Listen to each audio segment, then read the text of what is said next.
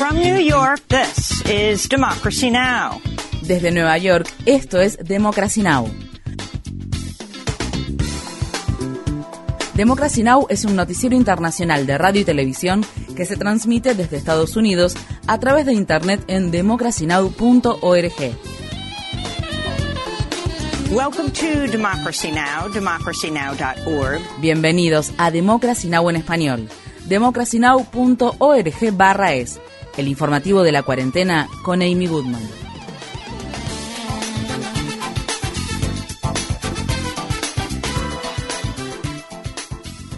El ex primer ministro de Japón, Shinzo Abe, fue asesinado a tiros por un hombre que empuñaba lo que parecía ser un arma de fabricación casera. El asesinato se produjo este viernes por la mañana en Nara, una ciudad situada en el centro de Japón, mientras Abe participaba en un acto de campaña para las elecciones parlamentarias previstas para el domingo. Se escucharon dos disparos antes de que Abe cayera al suelo. Las imágenes de los momentos posteriores al ataque muestran que los agentes de seguridad abordan a un hombre con una camiseta gris. El sospechoso fue identificado posteriormente como Tetsuya Yamagami, un hombre de 41 años, ex miembro de la Fuerza de Autodefensa Marítima de Japón. Según las imágenes, el atacante empuñaba lo que parecía ser un arma de dos cañones de fabricación casera. Las estrictas leyes de control de armas vigentes en Japón establecen una prohibición casi total de la tenencia de armas de fuego. En 2021 se produjeron 10 tiroteos y solo una muerte por incidentes relacionados con arma de fuego en Japón, mientras que Estados Unidos registra generalmente unas 45.000 muertes anuales a causa de dichos incidentes. Shinzo Abe, de 67 años, fue trasladado en helicóptero a un hospital cercano con heridas en el cuello y el corazón y fue declarado muerto pocas horas después a causa de la hemorragia provocada por los disparos. Abe fue el jefe de gobierno de Japón con más tiempo en el cargo y renunció en 2020 por problemas de salud. Durante sus casi ocho años como primer ministro, Abe fue un fiel defensor de la energía nuclear, a pesar de la fusión nuclear que se produjo en 2011 en la planta de energía de Fukushima tras un terremoto y un tsunami. A lo largo de su carrera, Abe intentó sin éxito eliminar el artículo 9 de la denominada Constitución de la Paz de Japón, una cláusula de renuncia a la guerra que prohíbe a Japón usar o amenazar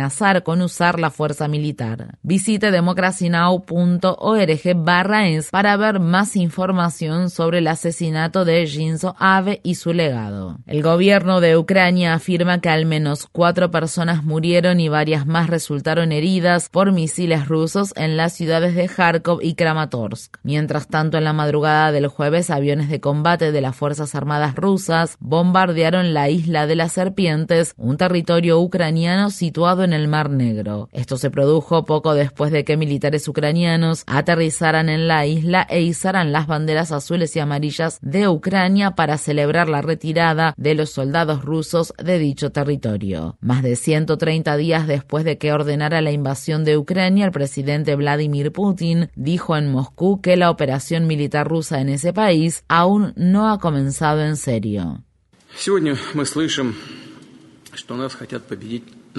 Hemos escuchado que quieren derrotarnos en el campo de batalla. ¿Qué decirles? Que lo intenten. Hemos escuchado a menudo que Occidente quiere luchar contra nosotros hasta el último ucraniano.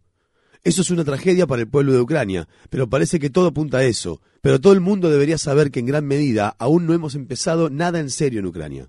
При этом мы не отказываемся и от мирных переговоров, но те, кто отказывается, должны знать, что чем дальше, тем сложнее el presidente ucraniano Volodymyr Zelensky se reunió el jueves en la ciudad de Kiev con los senadores estadounidenses Lindsey Graham y Richard Blumenthal. Ambos senadores han presentado una legislación bipartidista para que Estados Unidos declare a Rusia como un estado patrocinador del terrorismo e incluya a ese país en la lista que integran, entre otros, Cuba, Irán, Corea del Norte y Siria. El senador Blumenthal habló con la prensa después de la reunión. Me estremecí hasta los huesos al ver hoy la imagen desgarradora de las fosas comunes en Bucha y las fotografías de personas inocentes con las manos atadas a la espalda, masacradas frente a sus hogares, y al ver la destrucción de guarderías y objetivos civiles y tantas personas inocentes muertas. Si eso no es terrorismo, ¿qué lo es? En el Congreso de Estados Unidos, los representantes Mark Pocan y Barbara Lee del sector progresista del Partido Demócrata propusieron recortar 100 mil millones de dólares del presupuesto del Pentágono. Esta propuesta de enmienda a la Ley de Autorización de la Defensa Nacional se produce después de que algunos líderes demócratas acordaran agregar 45 mil millones de dólares a la cifra récord solicitada por el presidente Biden de 813 mil millones de dólares para el gasto militar de este año. Mientras tanto, la organización Public Citizen informa que miembros de los comités de servicios armados de la Cámara de Representantes y del Senado de Estados Unidos han recibido por parte de los fabricantes de armas más de 10 millones de dólares en contribuciones a campañas políticas durante el ciclo electoral de 2022. En Rusia, la estrella del básquetbol femenino estadounidense Britney Griner se declaró culpable de cargos que podrían costar hasta 10 años de cárcel. La deportista fue arrestada por las autoridades rusas en febrero en un aeropuerto de Moscú, luego de que los oficiales de aduanas supuestamente encontraran menos de un gramo de aceite de cannabis en su equipaje. La abogada de Greiner de nacionalidad rusa habló con la prensa este jueves frente a un juzgado de Moscú. Nuestra defendida se ha declarado culpable. Reiner le dijo al tribunal que lo que hizo fue accidental, sin intención. La declaración de culpabilidad de Greiner alimentó las especulaciones de que Estados Unidos podría estar negociando su liberación como parte de un intercambio de prisioneros con Rusia. El presidente de Estados Unidos, Joe Biden, emitirá este viernes una orden ejecutiva para proteger el derecho al aborto dos semanas después de que la Corte Suprema anulara el histórico fallo del caso Roe contra Wade de 1973, en el que se había determinado la legalización del aborto en todo Unidos. La orden dispone que el secretario de Salud y Servicios Humanos, Javier Becerra, presente un informe en un plazo de 30 días sobre cómo salvaguardar el acceso a los medicamentos para el aborto y la anticoncepción de emergencia y proteger la privacidad de las pacientes que desean acceder a ellos. En Estados Unidos, las autoridades de Akron, estado de Ohio, decretaron otra noche de toque de queda en la ciudad, mientras grupos de manifestantes continúan exigiendo justicia para Jalen Walker, un joven negro de 25 años a quien la policía mató a disparos el 27 de junio. Walker estaba desarmado cuando la policía de Akron le disparó 90 veces después de que el joven intentara huir tras ser detenido en un control de tránsito. El cuerpo de Walker aún estaba esposado cuando llegó a la oficina forense para una autopsia que mostró que el joven recibió al menos 60 disparos. El jueves, la policía de Akron arrestó a varios familiares de víctimas de tiroteos policiales acusándolos de causar disturbios. Una de las personas arrestadas fue Bianca Austin, la tía de Breonna Taylor, una joven afroestadounidense quien en 2020 murió por disparos de la policía en su propia casa en la ciudad de Louisville, estado de Kentucky. Otro de los arrestados fue Jacob Blake, cuyo hijo quedó parcialmente paralizado luego de ser baleado por la policía en la ciudad de Kenosha, estado de Wisconsin, en 2020. Estamos aquí para hacer oír nuestra voz, porque ya hemos tenido suficiente. Si la policía le hubiera disparado 60 veces a un joven blanco, las calles habrían ardido. Pero como Walker es un hombre negro y se parece a mí, la gente pregunta, ¿qué es lo que hizo para que le dispararan 60 tiros? Nada justifica que le disparen a alguien 60 veces. Nada.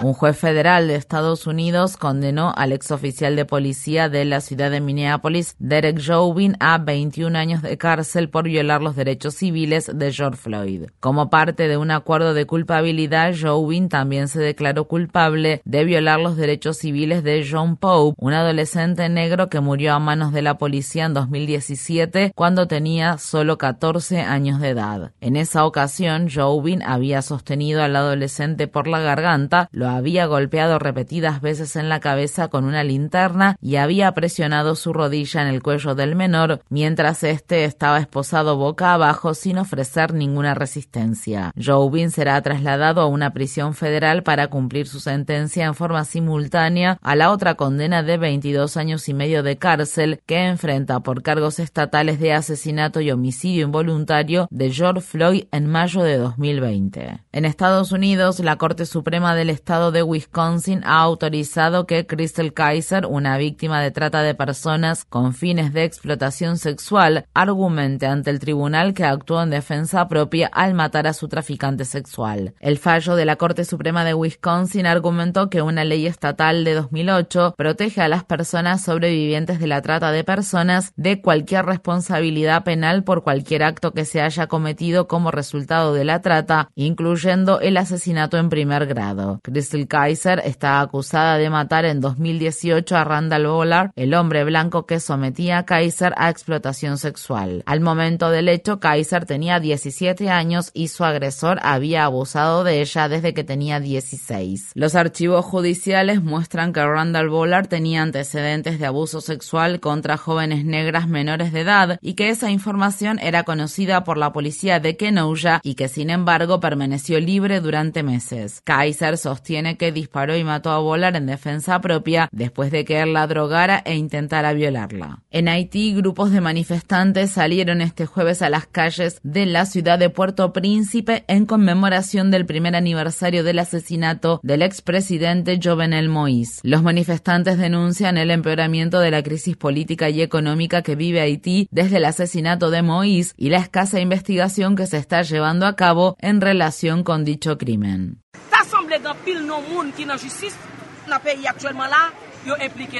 Parece que muchos funcionarios del Ministerio de Justicia están involucrados en el asesinato del presidente. No podemos decir quiénes son, pero estamos esperando que se haga justicia. Estamos muy preocupados, ya que se dice que son muchos los funcionarios que están involucrados en el asesinato. En Estados Unidos, el gobernador republicano del estado de Texas, Greg Abbott, ordenó a los soldados de la Guardia Nacional Estatal y a los agentes del orden público estatales que detengan y expulsen a los solicitantes de asilo que cruzan la frontera entre Estados Unidos y México, una medida que los activistas en defensa de la justicia para las personas inmigrantes han denunciado como ilegal. Esto ocurre al tiempo que el medio de comunicación ProPublica y el periódico de Texas Tribune informan que el Departamento de Justicia de Estados Unidos está investigando presuntas violaciones de los derechos civiles cometidos en el marco de la Operación Estrella Solitaria, un programa anti-inmigrantes multimillonario implementado por Abbott en 2021. Bajo este programa se han arrestado y encarcelado a miles de solicitantes de asilo, a veces durante varias semanas y a menudo sin enfrentar ningún cargo en su contra. El gobernador del estado de California, Gavin Newsom, aprobó un presupuesto que asigna unos 100 millones de dólares para que el Estado fabrique su propia insulina a un precio más económico. La medida responde al aumento vertiginoso del costo de este vital medicamento que lo ha hecho inaccesible para muchos pacientes con diabetes. Newsom anunció la medida este jueves. Nada personifica mejor las fallas del mercado que el costo de la insulina. Muchos estadounidenses pagan copagos no cubiertos por su seguro de 300 a 500 dólares por mes por este medicamento que salva vidas. California está lista ahora para tomar este asunto en sus propias manos. El presupuesto que acabo de aprobar destina 100 millones de dólares para contratar la fabricación de nuestra propia insulina a un precio más económico, casi al precio del coste, y hacer que el medicamento sea accesible para todos.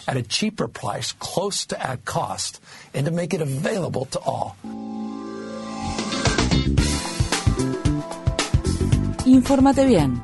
Visita nuestra página web democracynow.org/es. Síguenos por las redes sociales de Facebook, Twitter, YouTube y SoundCloud por Democracy Now! es.